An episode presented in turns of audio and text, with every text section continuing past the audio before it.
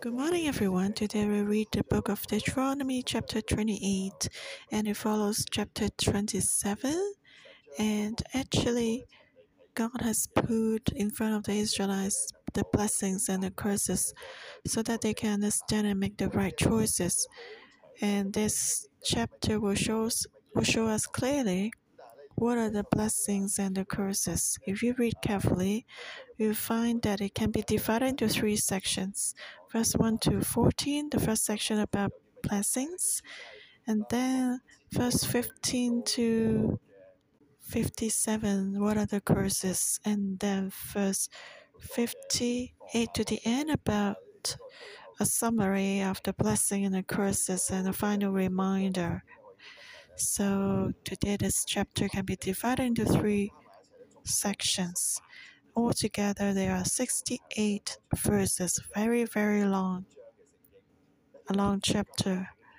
Why did the author use such a long passage to talk about the blessing? And actually, 14 verses can summarize the blessings, but then verse uh, 15 to 57, a big chunk, a section about curses. Why would God do that? Surely He wants to bless us. But how come there are more curses than blessings? Of course, it's not to curse us we may have a wrong perspective understanding that God likes to curse people. So there are so many curses. No, on the on the contrary, the curses are the warnings, and they are the boundaries for people. God set up the boundaries to emphasize and to tell us that we should not walk out of the boundaries or it's like a, there's a safety zone and there's a unsafety zone. You don't need to have a lot of reminders in the safety zone, but the dangerous zone is different. If you're uncareful and enter into it, will be so detrimental. So there's a very big warning sign. It's like a loudspeaker reminding you do not enter. And uh, I recall a scenario used to take people to Israel up there with many tour groups and Golan Heights you can see a lot of places um, fenced and there are many signs very close to each other on those wire fences brothers and sisters used to ask us, Oh, why are there so many warning signs? Basically, every two steps, there's a sign, as if you cannot see clearly. You see a yellow sign, you may not read it carefully, uh, clearly, but actually, as you step out of the car, get off the car, you can see on the sign clearly beware of the mines. There were a lot of wars and mines in the past. And so, uh, even though a lot of the mines were cleared already, but uh, they're still worried that people may enter into that area and be harmed by the mines. And so it's like warning to ask people to be careful to protect them. And it's the same today. In the safety zone, in the area of blessing, as long as you go to that direction, you know it's safe and and then you know you'll be blessed. But in the area of curses or the dangerous zone, God used a lot a long passage to remind others and if you still step in, then there's nothing that can be done. And nothing can be said more. So you see, we can understand God's will and heart. And now, so let's um, share another concept, the second concept for us to understand this chapter. And uh, according to the Israelites, our faith is a faith of one God, believing in one God. There's only one God in heaven and earth, and He created heaven and earth. He is the source of everything, and this is very important. That means everything is from Him, everything is related to Him. And so, in the eyes of the Israelites, blessings and curses are from God. And we need to be careful. Why would God curse people? It's not that God curses man. And to the Hebrew or the Israelites, God is light. And there's light and there's darkness. And what is darkness? What's the condition of darkness? From a scientific point of view, darkness doesn't exist. You cannot measure darkness. What is the condition of darkness? Is when there's no light. Without light, there's darkness. It's so simple. So God is the source of everything, and blessings and curses are from Him. Very simply put, where He doesn't bless, then it's cursed. He doesn't create curses, but when He doesn't bless, there's curse. Just like God's created light, and where there's no light, there's darkness. God doesn't want to create darkness, He just needs to create light. So, with such a concept, we can understand blessing and curses. And the world has sinned and fallen. So, men are not under blessings, men away from God's protection and blessings. Just like we're away from light, we're in darkness. And we're further away from the light, we're deeper in darkness. So if we are more rebellious, then there are more curses. And that's the concept from this chapter. You can see as we read next, are great curses. Why? The reason is very simple.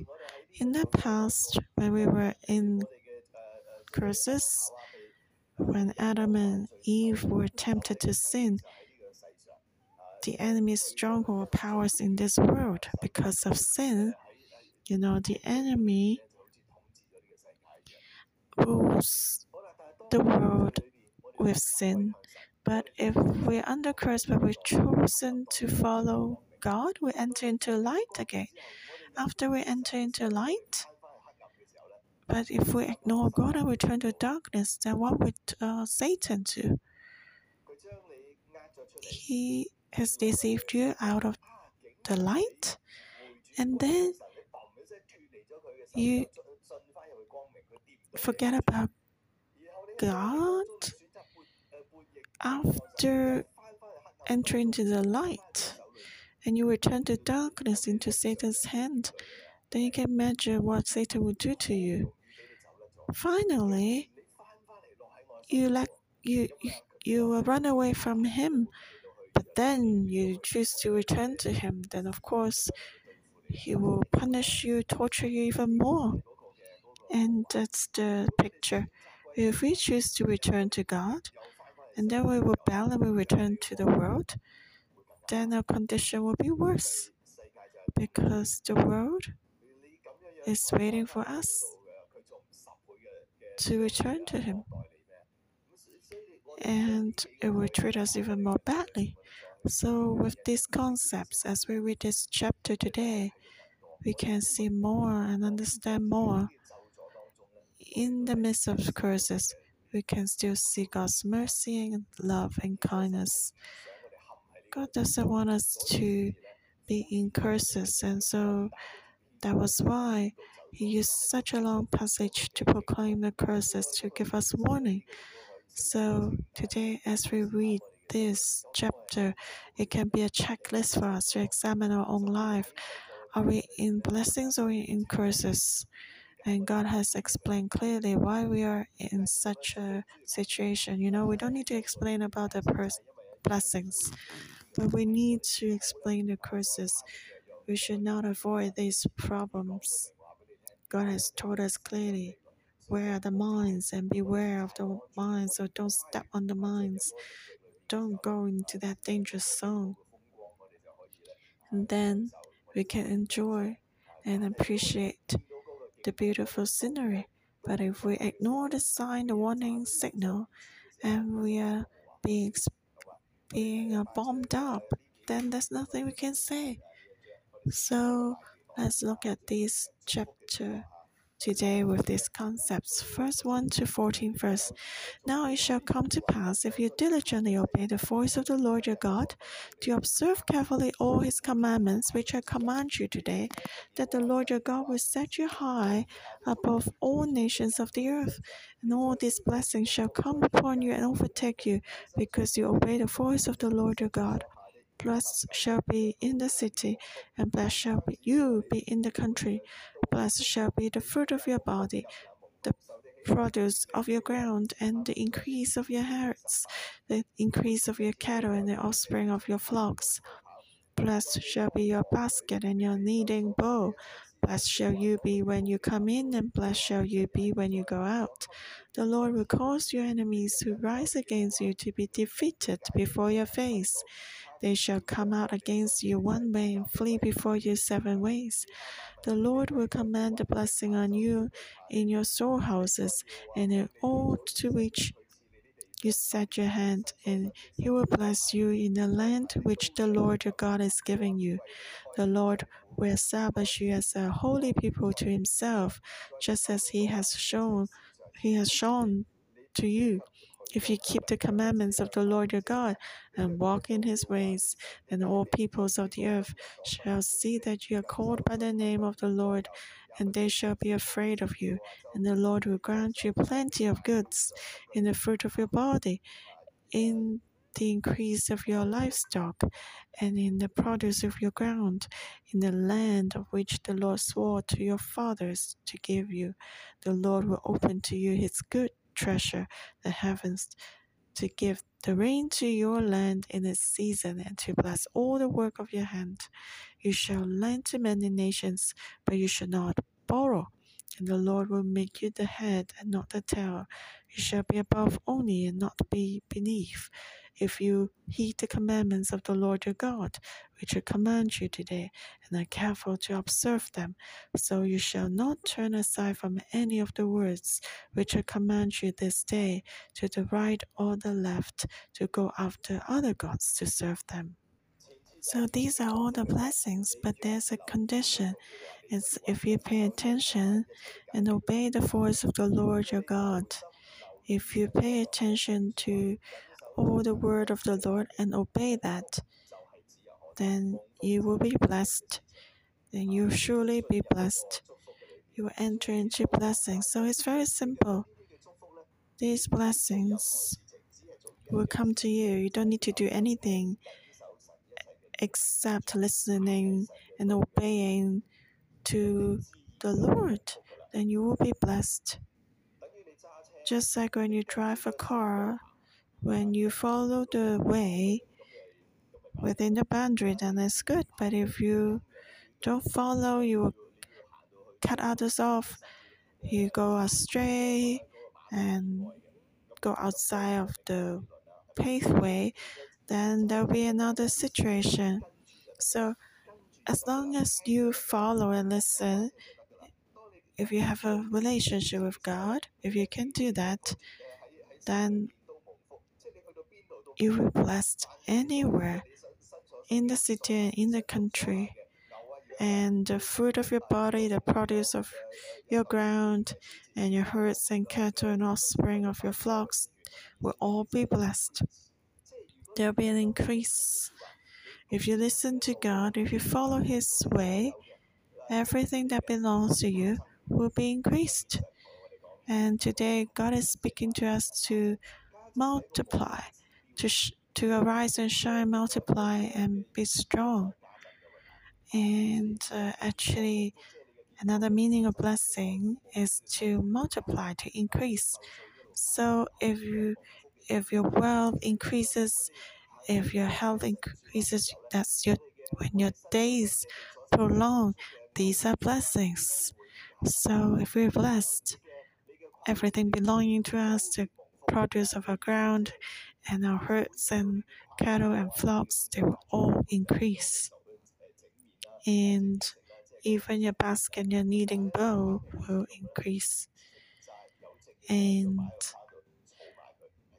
you what does it mean your basket that's like you have leftover you have savings why do you have savings because you have surplus so you're blessed when you go out and when you go in even when there is an attack from the enemy they will go away they will flee before you seven ways because God will protect you. Even though there is attack, you can overcome.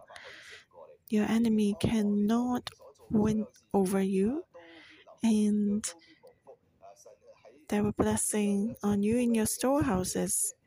God will bless you in the land which the Lord your God is giving you. Everything you do will be smooth.